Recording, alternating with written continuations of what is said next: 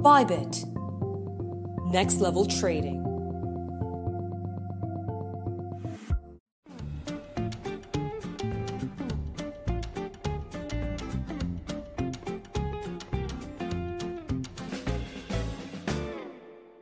É isso aí, galera. Bem-vindo mais uma vez aqui ao debate descentralizado, sempre aos domingos às 20 horas, trazendo para vocês informações rápidas, dinâmicas e inteligentes para você, investidor, saber a navegar nessa transformação digital que está acontecendo nesse momento.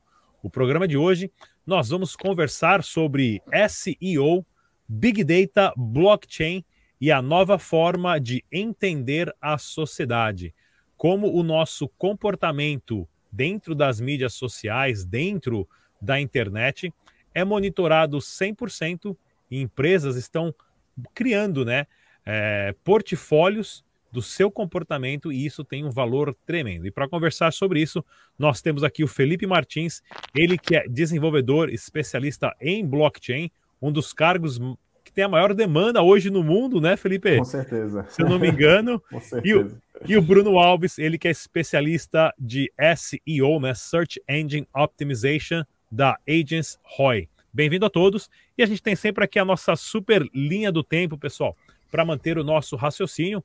SEO, Big Data, Blockchain e a nova forma de entender a sociedade baseado no seu comportamento o que todas as pessoas estão assistindo, clicando, mandando texto, ligando.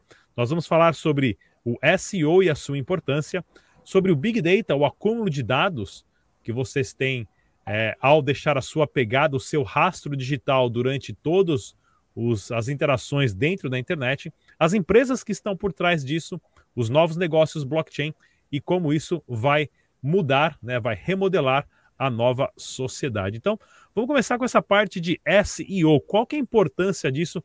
Começar com o Bruno. Diga lá, Bruno. Boa tarde, pessoal. Tudo bem? É, o SEO, ele, desde que existe uma, os mecanismos de busca, ele é fundamental. Né? A gente começou com os mecanismos lá que eram diretórios, e aí fomos evoluindo até chegar ao que tem o Google hoje, que parece mágica, ele adivinha o que você quer. Mas é, o SEO ele é extremamente importante para que você possa distribuir, aumentar o alcance do que você produz. Porque por melhor que seja o conteúdo que você produz, a gente pode imaginar aí que existem trilhões de páginas na internet. E a gente só tem bilhões de pessoas, e nem todas elas acessam a internet. Então, quando elas entram, as pessoas querem achar alguma coisa na internet, vai ser fundamental que você consiga ser bem encontrado. Algumas pesquisas dizem, apontam que mais de 50% do, de todas as navegações começam com uma busca, seja por voz, seja no Google, seja no YouTube. O YouTube é a segunda maior busca do mundo, né? De todo mundo ver, ver muito pelo lado da rede social, dos vídeos, etc. Mas ela hoje é a segunda maior busca do mundo. E SEO é importante, inclusive, para o YouTube. Excelente. Felipe, por que, que o SEO, o SEO é tão importante hoje nesse meio digital tecnológico? É, é, que nem ele falou, né? Acho que é a peça fundamental ali, né? Sempre a gente começa fazendo uma busca. Hoje, esse é o principal meio é, de comunicação, porque, na verdade, o, os computadores, né? A gente não, os computadores se comunicam por código, né? Então, você os próprios sites, quando a gente vai fazer um site, colocar um site no ar, a gente tem que se preocupar no SEO. A gente, come, a gente escreve lá é, alguma, algumas linhas de código para falar para os buscadores, né? Os buscadores, eles lerem aquela linguagem ali, em linguagem de máquina, e falar, olha, esse, esse site, essa página está falando sobre esse assunto, está falando sobre esse tópico, esse aqui é o título, esse aqui é a imagem que tem que aparecer para o usuário. Aí cada, cada imagem, cada elemento que você coloca dentro de uma página, você coloca informações, por exemplo, eu coloco uma imagem, quando eu coloco uma imagem dentro de uma página web, eu tenho que dizer é, um texto sobre o que, que é aquela imagem é, que não vai aparecer para o usuário final. Na verdade, aquela, aquele texto ele serve para robôs que estão analisando aquela página. É muito engraçado isso, né? É, mas a internet ela é acessada, às vezes, por muito mais robôs do que humanos. Sabe? Quando você põe um site online, você vai olhar lá os logs né, de acesso daquele site, você vai ver que são centenas de robôs, principalmente no início do site, né? São centenas de robôs e pouquíssimos acessos de seres humanos, né? Então, boa parte do tráfego que acontece hoje na internet é feito é, por esses robôs. E toda vez que a gente constrói alguma coisa dentro do mundo tecnológico, a gente tem que se preocupar com os humanos que vão acessar e com os robôs que vão acessar aquele conteúdo. Então, é bem interessante esse processo de SEO, tem que ser pensado em vários níveis, em várias camadas quando a gente está construindo alguma coisa. E, bom, é isso. Como, que eu posso como... falar sobre SEO do ponto de vista é, dos programadores aí. Ótimo. Como é possível saber a diferença entre um robô e um humano nessa área? Por um desenvolvedor, você que vê tudo por trás aí, uhum. que nem o pessoal lá do Matrix, que só vê tudo em código, né? É. Você que vê tudo em código, como que você vê quem é humano e quem é robô? Cara, primeiro porque quando a gente está construindo um site, a gente vai deixando, tem alguns arquivos que, por exemplo, só, só robôs vão acessar, né? Robô e hacker. Acho que são os dois principais aí. Mas é bem mais difícil você identificar um hacker de um robô, né? Robô, ele tem um comportamento bem padronizado no site. Ele vai naquele arquivo que serve, por exemplo, sei lá, o é, site, sitemap.xml, que é um, é um documento que põe todas as páginas de um site, né? Então, um ser humano não vai acessar aquele, aquele endereço, né? E uma vez que ele acessa aquele endereço, ele começa a abrir página por página em sequência. Você vê um, um, um log sequencial ali do, do robô acessando várias páginas em sequência, praticamente varrendo o site, né? O humano não é assim. O humano ele vai pegar, vai acessar um site, um sai, depois vai em um outro humano, entendeu? É, um, uma, é um acesso mais aleatório, né? Já o robô é. você vê ali que tem claramente um padrão. E... Até para desculpa, segue. Pode falar. Vai lá, vai lá. Eu ia falar Até para complementar aqui. com a parte do, do que a gente vai falar um pouquinho de Big Data, assim, todo acesso a um servidor ele fica registrado. Tá? É, fica registrado a origem, o horário, qual era o user agent, que é uma identificação que, eu, que a máquina faz para o servidor. Então, a gente tem uma lista de quem acessou, sejam pessoas ou humanos. Isso aí é, fica registrado no, no servidor.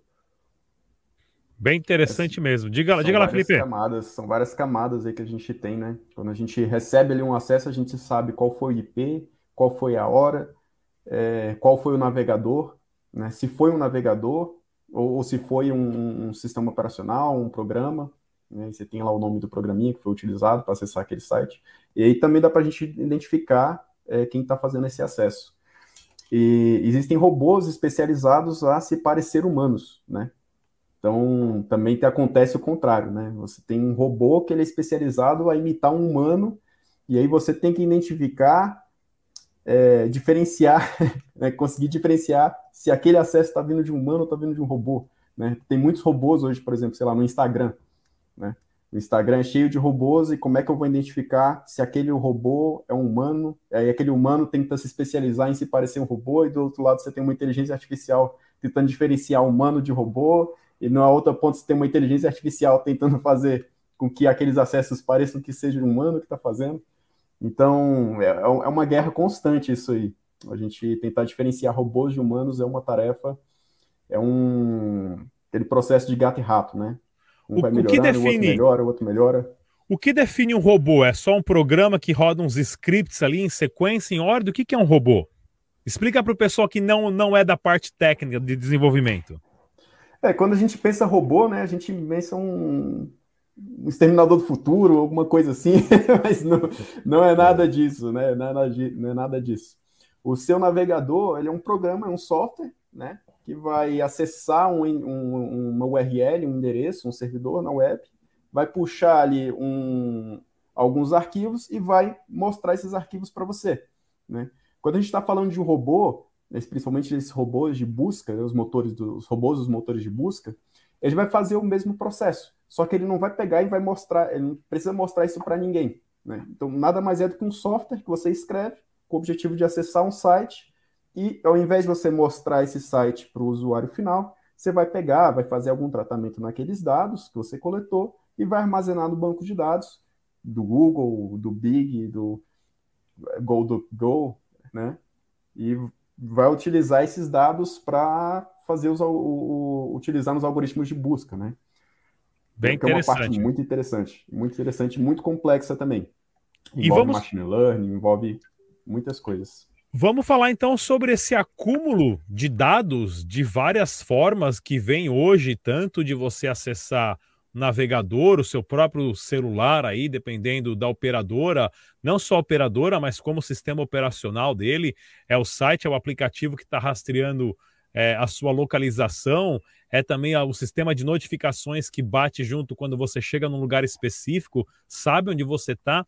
Todas essas informações, tudo que é o Big Data, hoje está sendo compilado né, como uma forma de monetizar em cima disso. Um exemplo que eu sempre dou para as pessoas é o Facebook, né, o, o YouTube, o Google. O Mark Zuckerberg não fez o Facebook deixa você usar ali 100% de graça, que é legal, porque ele gosta de você, porque você é bonitinho ou bonitinha. Porque ele usa os seus, seus dados, a sua pegada digital. Tudo que você faz lá dentro, você se torna um produto e esse produto você passa a ser um alvo de uma empresa de marketing, uma empresa específica que sabe. Por exemplo, eu, Rodrigo, sempre estou acessando sites aí de shampoo e de pente e de escova de cabelo. É, faz sentido isso? Não faz. O Google sabe provavelmente que eu sou careca porque eu nunca acessei um site desse. Né? Mas o como, o como esse Big Data, o como esse Big Data e essa agregação de informações do comportamento das pessoas hoje é manipulado? Como que eles organizam isso? Como que funciona isso? Vou começar com o Bruno Alves, é, com o Felipe Martins. Diga lá, Perfeito. Felipe. É, primeiro a gente vai para coleta de dados, né? É, no CEO deu para ver que a gente coleta praticamente todo tipo de dados em todas as pontas, né? O seu, seu dispositivo, seu navegador está coletando informações sobre o que você está acessando. O site está coletando informações de quem está acessando. O Google está tá guardando informações da pesquisa que você fez e dos sites que você está clicando. Então, é, na verdade, quando a gente pensa em, em Big Data, né, a, gente tá, a, gente imagina que tem um, uma nuvem, um servidor que vai armazenar todas as informações de todo mundo. Na verdade, não é. É mais descentralizado. Né? O Facebook vai tentar coletar o máximo possível do, de todo o tipo de informação que ele poder co coletar. O Google também. O site, se você vai fazer um blog, você também está tentando coletar informações das pessoas que estão acessando o seu blog para produzir um conteúdo mais direcionado. Um youtuber também, né? O youtuber, quando você cria um canal no YouTube, você vai, coloca seu, seu vídeo no ar, você vai colocar as tags direcionado para aquele, direcionando aquele conteúdo que você produziu para as pessoas. E, por outro lado, você tem lá o, o, o, lá dentro do, uma, dentro do YouTube, você tem uma plataforma onde é que você vai ver qual é o tipo de pessoa que está acessando o seu conteúdo para você tentar refinar e tentar melhorar o conteúdo para o seu público-alvo. Então, a coleta de dados ela acontece de forma descentralizada, cada pessoa tem seus dados, né? E uma vez que a gente tem esses dados, a gente tem que trabalhar com esses dados, né? Então, por exemplo, o Google vai funcionar de um jeito, o Facebook vai funcionar de outro, o YouTube vai funcionar de outro, mas é, de forma é, tentando simplificar um pouco as coisas, basicamente, é, primeiro, coleta os dados, segundo, aí você vai minerar aqueles dados. Eu tenho um conjunto de dados, muitas vezes não formatados, né? Ou tem um conjunto de dados, aí eu vou utilizar algum tipo de algoritmo, é, pode ser de inteligência artificial, pode ser apenas estatística, né? Para tentar achar algum padrão, alguma coisa que me direcione para o objetivo que eu estou tentando fazer esses dados. Por exemplo, o, o, o YouTube ele está tentando te dar um conteúdo que seja mais interessante, mais específico possível para você. Então, existe um tipo de inteligência artificial que ele é especialista é, nesse tipo de coisa. Né? Ele vai te joga várias coisas aleatórias na sua tela, aí você vai lá e clica em uma dessas coisas. Aí ele fala, oh, dessa, desse, dessa lista de conteúdos aqui, essa pessoa está mais propensa a assistir esse tipo de conteúdo. Aí ela vai lá, olha lá no histórico de outras pessoas que clicaram num conteúdo parecido com o seu, e qual foi o conteúdo seguinte que a pessoa clicou? Ah, foi esse, esse, esse conteúdo. Então você tem mais probabilidade de clicar nesse, nesse, nesse conteúdo. Aí ele vai pegando esses conteúdos e vai colocando lá na sua timeline, que é o, o, o que torna as redes sociais mais viciantes, né? São robôs especialistas. A gente está falando de inteligência artificial, não é extremamente inteligente. Na, na verdade, inteligência artificial ela é bastante burra, mas ela é muito, muito, muito específica, ela é muito forte para fazer uma tarefa simples, ou, uma, ou, pelo menos uma tarefa repetitiva. Né? Quando, você te, quando você treina uma inteligência artificial, você não treina ela para resolver qualquer problema do mundo. Na verdade, você treina ela para receber, para executar um problema específico. E muitas vezes, quando a gente treina ela para executar esse problema específico, ela vai sair muito melhor que um humano.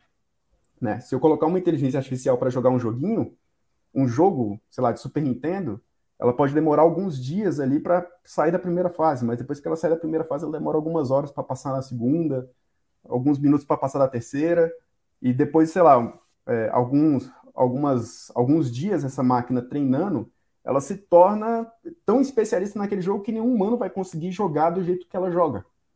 Né? Então você imagina, construir um robô específico para pegar aqueles dados que ele está coletando todo o tempo de você, do seu, do seu dispositivo, da sua conta, e eu vou produzir um conteúdo tão específico, mas tão específico que praticamente vai te viciar. É, esse é o objetivo, esse é o, o que a inteligência artificial vai tirar como parâmetro. Quanto tempo você passa dentro dessa plataforma?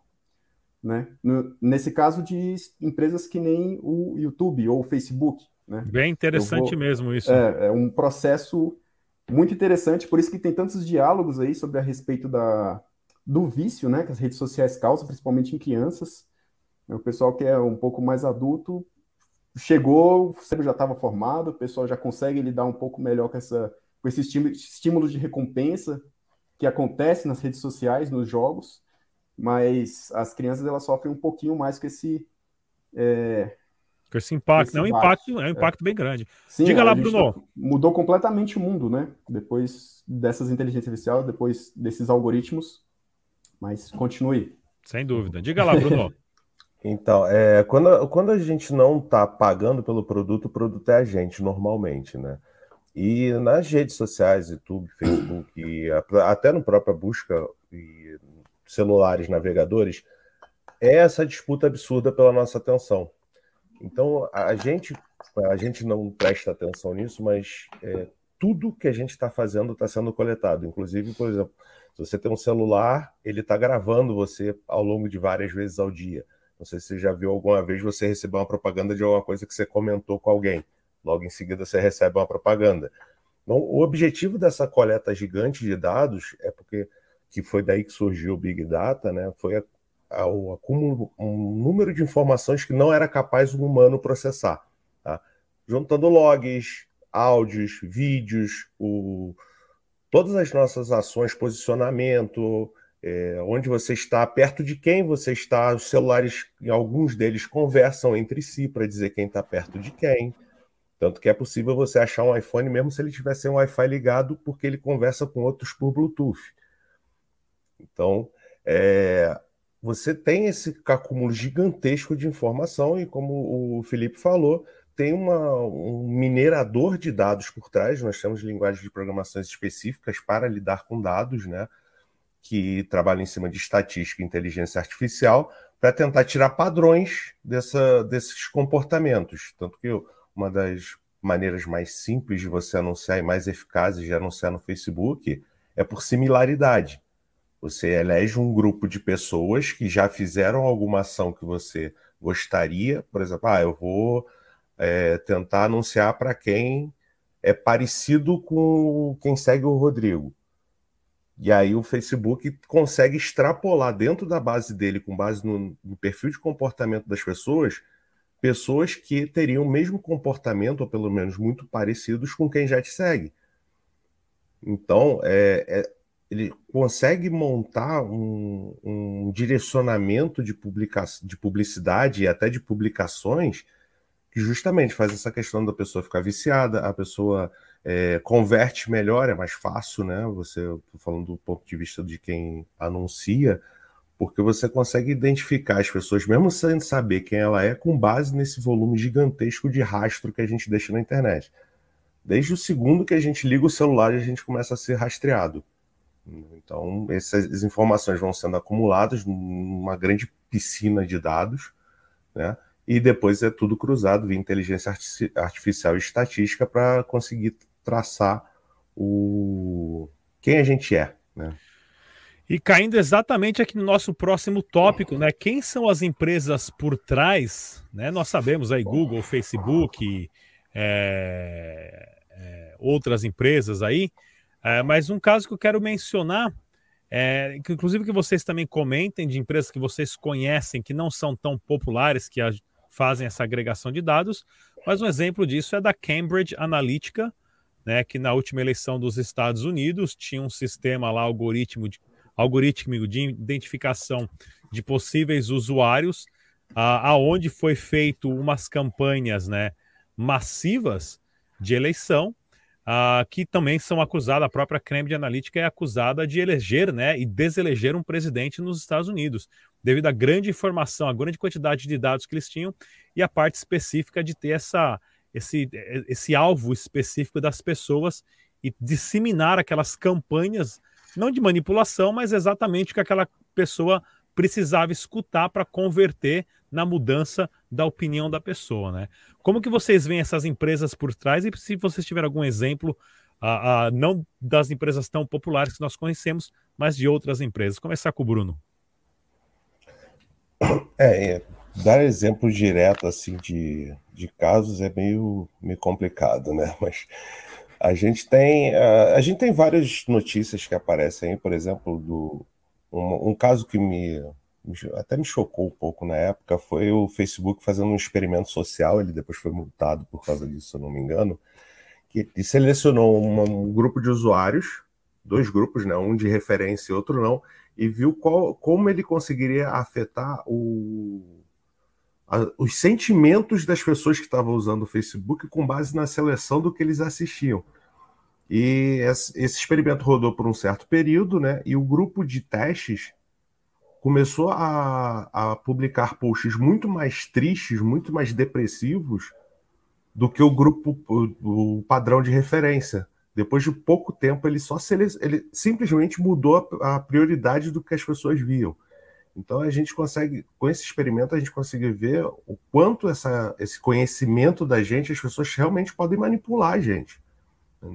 O, o, Facebook sabe tanto sobre você que ele, ele consegue dizer, por exemplo, quanto tempo vai durar um relacionamento.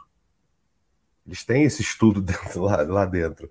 Então, é, é muita informação que a pessoa tem que ela consegue prever como você vai ser, ou o que você vai fazer, e a ponto de poder sim manipular. Isso não é difícil manipular a pessoa, bombardeando ela com certo tipo. Você pega, de repente, uma pessoa que não gosta de, de algum tipo de marca, você começa a bombardear ela com conteúdo que fale bem dessa marca, seus amigos quando falam bem dessa marca, ela vai mostra você para você e quando fala mal não mostra. Então ela vai manipulando essa, essa sua percepção em relação à marca. E o um próprio. Desculpa, Bruno, te cortando, mas o próprio YouTube já recentemente tirou a numeração do joinha para baixo, né? Antes Sim. a gente sabia quantas pessoas não gostavam daquele vídeo, agora a gente não sabe mais, a gente só vê quantas pessoas gostaram. Se o vídeo é negativo, tem mais dislike, né? Mais joinha para baixo, a gente não sabe mais. É, não, uma grande isso, sacada isso aí é para manipular só... a percepção, né? É. Isso é justamente para manipular, manipular, a percepção. E eles realmente é possível fazer isso. E um dos grandes problemas das redes sociais é uma coisa que eu, eu reclamo do Facebook, acho que é lá desde 2007, se eu não me engano. E isso afeta todas as redes sociais.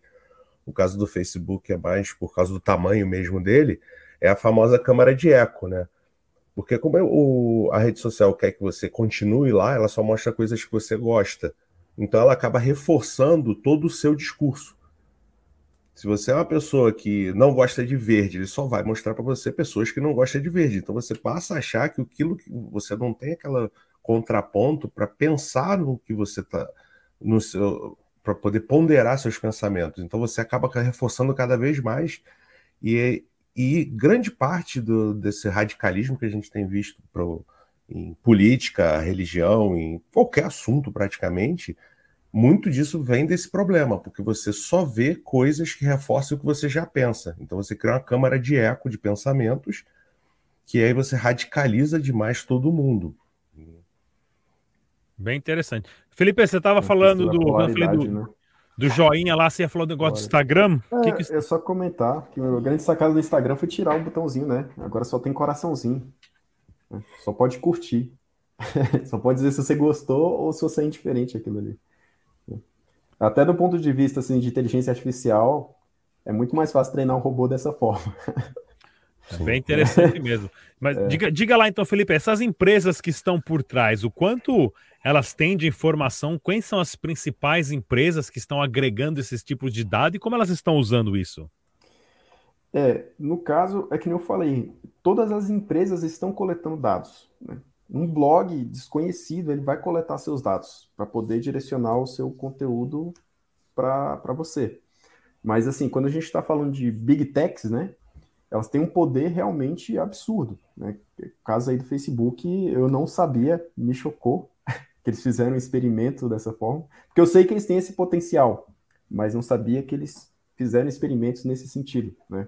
Porque realmente, e sobre, é, sobre manipulação de resultado, é, como existem robôs, por exemplo, você pode contratar um robô para divulgar a sua empresa no Instagram, para simular ali um humano, um conjunto de humanos ali, para ir lá e curtir sua página, comentar alguma coisa, tanto no Instagram, como no Facebook, como no YouTube.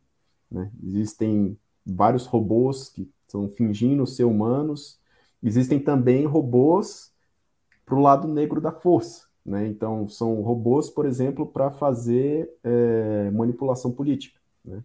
A pessoa vai lá, posta uma, uma, uma notícia falsa ou uma notícia verdadeira sobre tal político, sobre tal assunto, e aí já entra o um comentário ali embaixo falando, falando negativo, por exemplo, quero falar mal do político X, né? Aí eu vou lá, e colocam uma, uma, um, um, comentário bem, bem agressivo, bem chamativo, falando negativo daquele, daquele político, que vai atrair as pessoas que pensam igual, e aí embaixo você vai colocar comentários da, das pessoas desmentindo aquilo ali, ou colocando a coisa certa para manipular o sentimento da pessoa. Então, existem é, vários robôs especializados para manipular opiniões das pessoas. É, e esses robôs podem ser comprados até. Né? Tem sites até na Deep Web ali para fazer manipulação política. Então, é uma coisa bem complicada.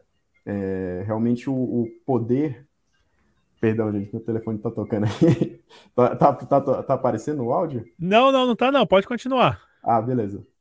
Mas existe um, um, um conjunto aí de, de robôs para fazer essa questão de manipulação. Não só as big techs, né, mas governos, empresas, elas têm uma série de ferramentas para poder manipular as pessoas. E realmente isso é um, isso é um, um problema grave, né? É, a questão das bolhas também é, realmente é um, um grande problema, porque o, os algoritmos, que nem eu falei, né, eles, o algoritmo é burro, ele só quer manter você dentro da plataforma. Então, se você gosta de azul, você vai continuar vendo azul e aí até um momento que você acha que todo mundo é azul, né? É, é, a questão da, da, Terra plana, não sei se você depois faz esse experimento, pesquisa sobre tipo Terra plana no YouTube, tanto de vídeo que vai aparecer sobre Terra plana, se você mergulhar naquilo dali, mesmo você tendo ensino fundamental, você vai começar a acreditar que a Terra é plana. É Entendeu? É interessante mesmo. Eu, eu, é, eu lembro da, da concepção do, da, do experimento do elevador que as pessoas entravam, era um experimento, só uma pessoa não sabia do que estava acontecendo. Então todo mundo entrava no elevador, mas ficava olhando para o lado da parede. Uma única pessoa que estava olhando para o lado da porta, que quando a porta abre você vai sair para aquela direção, mas ela acabava virando para o outro lado porque ela era manipulada pelas pessoas que estavam ao seu redor. Eu vou achar esse vídeo aqui para colocar aqui também. Mas é. é sensacional, cara. É Bem interessante mesmo.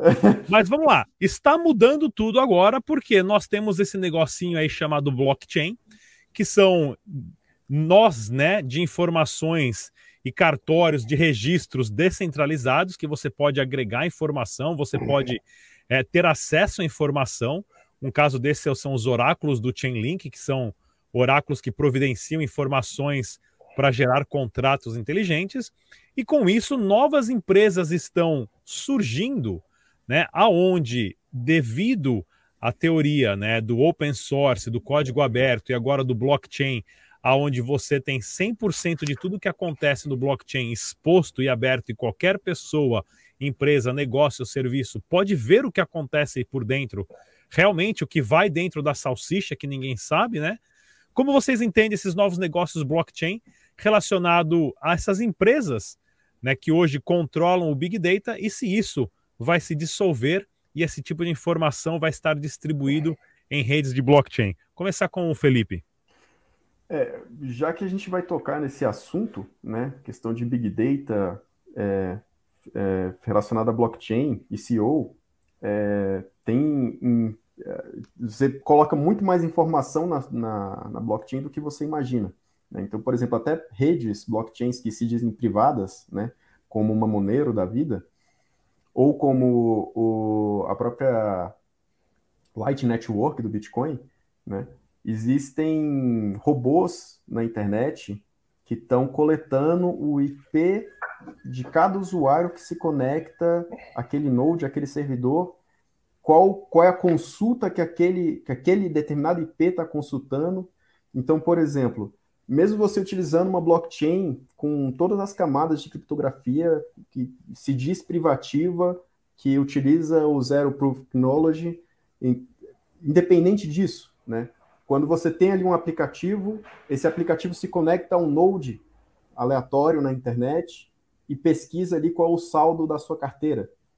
Nesse momento, existem vários robôs que estão ali coletando as informações e vão ver, olha, esse determinado IP consultou essa carteira. E aí, cruzando várias informações, você consegue linkar um endereço a uma pessoa, a um IP. Se você tem um IP, você consegue muitas vezes linkar direto aquilo ali a um CPF né? Ou qual é qual o lugar do mundo que aquilo ali está acontecendo. Então, é, quando eu penso sobre blockchain, eu penso muito sobre privacidade, né? Que é um, realmente vai ser um grande desafio que a blockchain está é, tá tentando é, resolver. Né? Existem blockchains focadas nisso, mas é um problema realmente muito difícil, porque a quantidade de dados que a gente gera, a quantidade de dados que são coletados e quando você começa a cruzar esses dados, é, é muito difícil você se manter anônimo, né? E por enquanto é só. Eu quero, eu quero só resolver um negocinho aqui, Vamos eu continuo. Lá. Diga lá, Bruno. Então, é, a gente brinca que o único jeito de você ter algum nível de anonimato na internet é você não entrando nela, né? Então, é, a, como o próprio Felipe falou, a gente deixa um rastro muito grande em tudo que a gente faz e a, e a blockchain, apesar dessa pseudo-anonimato, né, que ah, tá vendo minha carteira, a gente está deixando tudo público, até mais do que estava antes. Né, porque toda transação que a gente faz, toda interação com qualquer contrato, ele fica registrado na blockchain. E informação é dinheiro, então as, as empresas não vão, vão arrumar um jeito de coletar isso, cruzar isso até chegar a você. É, Diminui um pouco o poder das big techs?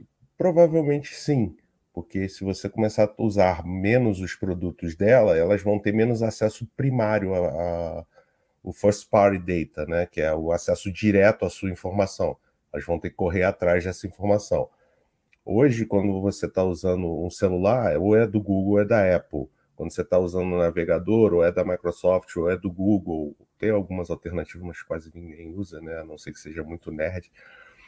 É, você está usando o sistema operacional, é da Microsoft, você está usando a rede social, é, quase todas do Facebook, ele está comprando quase tudo, né? Então, é, eles hoje têm acesso direto. A blockchain ela dificulta um pouquinho isso do ponto de vista que o acesso passa a não ser direto. Mas em contrapartida, ele libera um bocado de dados que antes, por exemplo, o Google antes não teria o meu saldo. Se eventualmente a gente migrar 100% da blockchain, meu saldo vai ser público na internet. Entendeu? Bem interessante mesmo. Olha aqui, ó, acabei conseguindo achar o vídeo aqui. Deixa eu até compartilhar minha tela, porque esse aqui é um experimento que fazem desde os anos 60.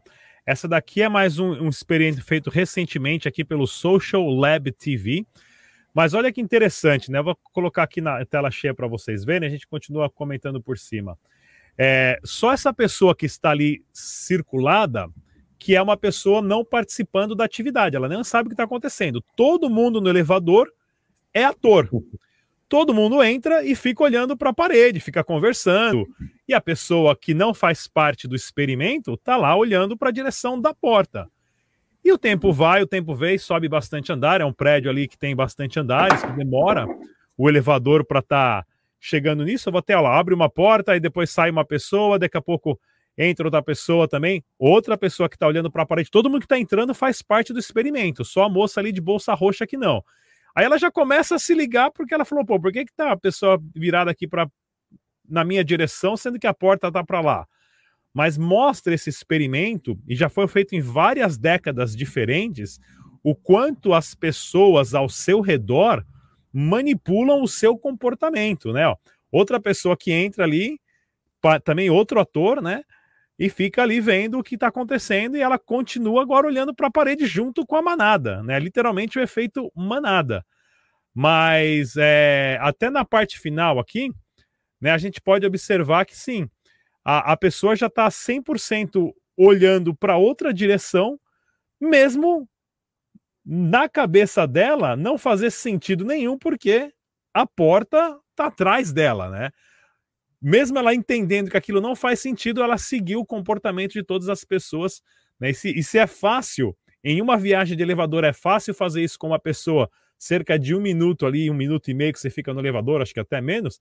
Imagina nas mídias sociais, né, com essa avalanche de informação, de manipulação, de tudo que é escolhido para você para você, para manter, para atrair a sua atenção, né? E no tópico final, como vocês entendem que essa nova sociedade vai se comportar sabendo que nós, né, criticamos a televisão hoje porque a gente dizia, ah, mas na televisão você não escolhia o seu conteúdo. E hoje a gente também não escolhe mais o conteúdo que você vê no YouTube ou no Facebook ou no Twitter. Isso é escolhido para você devido ao seu comportamento passado. Vou começar com o Felipe. Diga lá, Felipe. É, só para complementar a questão aí, existe uma parte do nosso cérebro que ela é responsável pelo mimetismo, né? Copiar outros indivíduos da mesma espécie que a gente. É uma parte bem primitiva do nosso cérebro, praticamente todo mundo tem, né? Tipo, eu falo todas as espécies têm. É, umas mais desenvolvidas, outras menos desenvolvidas. No o ser humano isso é bastante desenvolvido. Então isso acontece no nível consciente, como foi o caso do vídeo que você postou, né? Que a mulher estava consciente assim, falou, que estranho mas mesmo assim foi virando por causa do efeito social.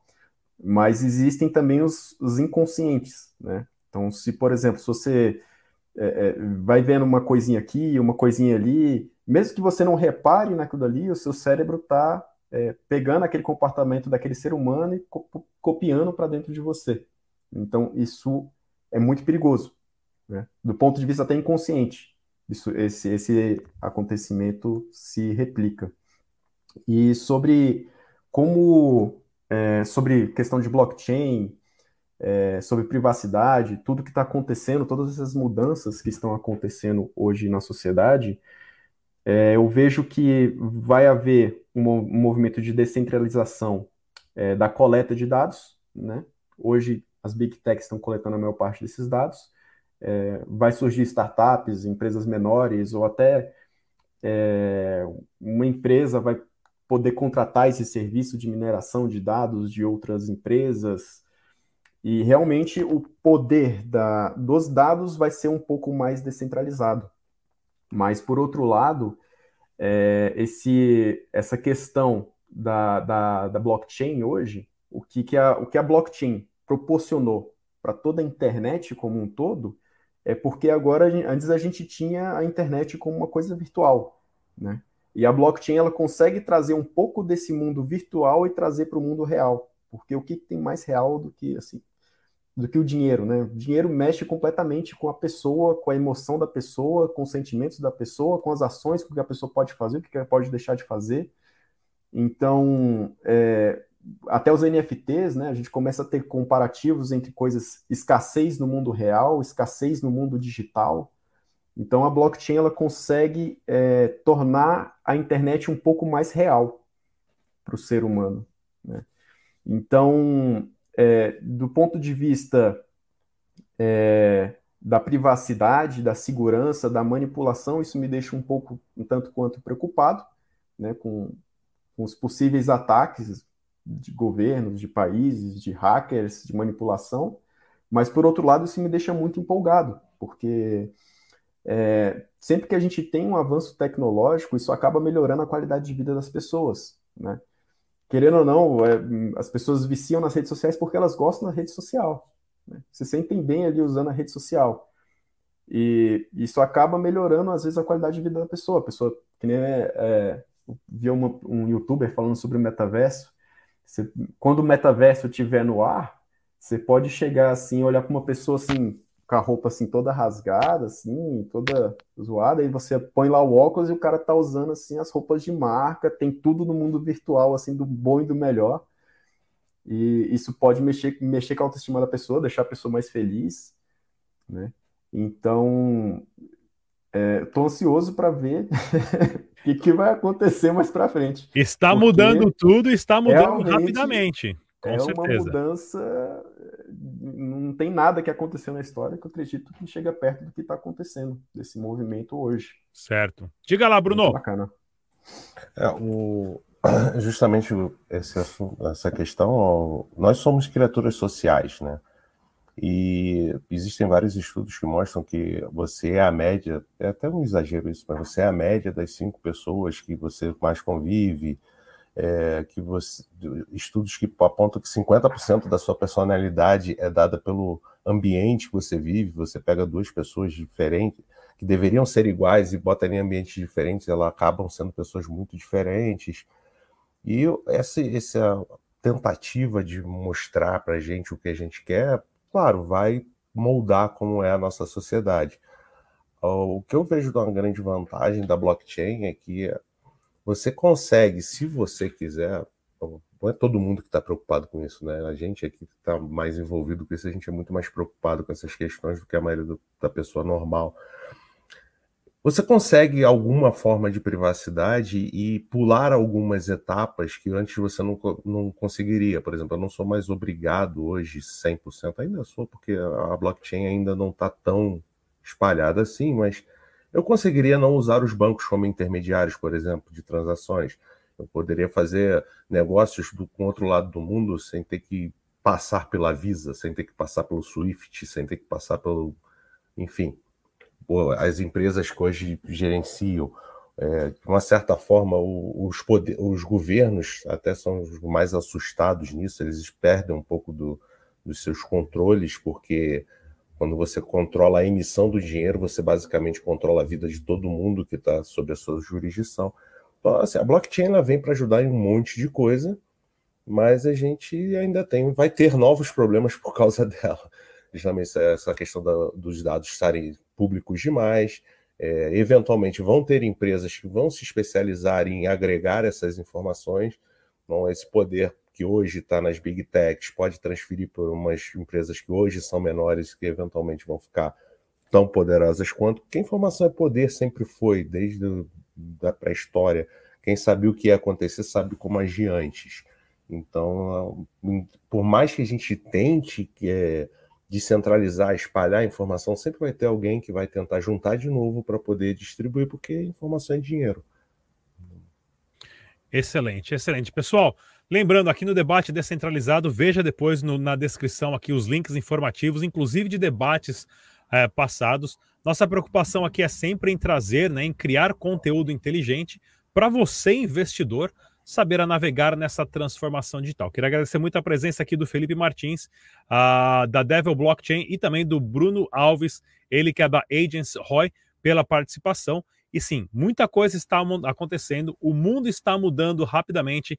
Apertem os cintos porque vem mais transformação por aí devido a esse grande impacto tecnológico. Eu sou Rodrigues Digital, a gente se vê na próxima, pessoal. Tchau! E como sempre, pessoal, Deixe suas perguntas, dúvidas, críticas, sugestões e temas para os próximos programas. Eu com a nossa equipe sempre observamos e respondemos os comentários e iniciamos sempre um aprendizado aqui juntamente com vocês, a nossa audiência. Mais uma vez, se inscreva no canal, ative o sininho e a gente se vê no próximo programa.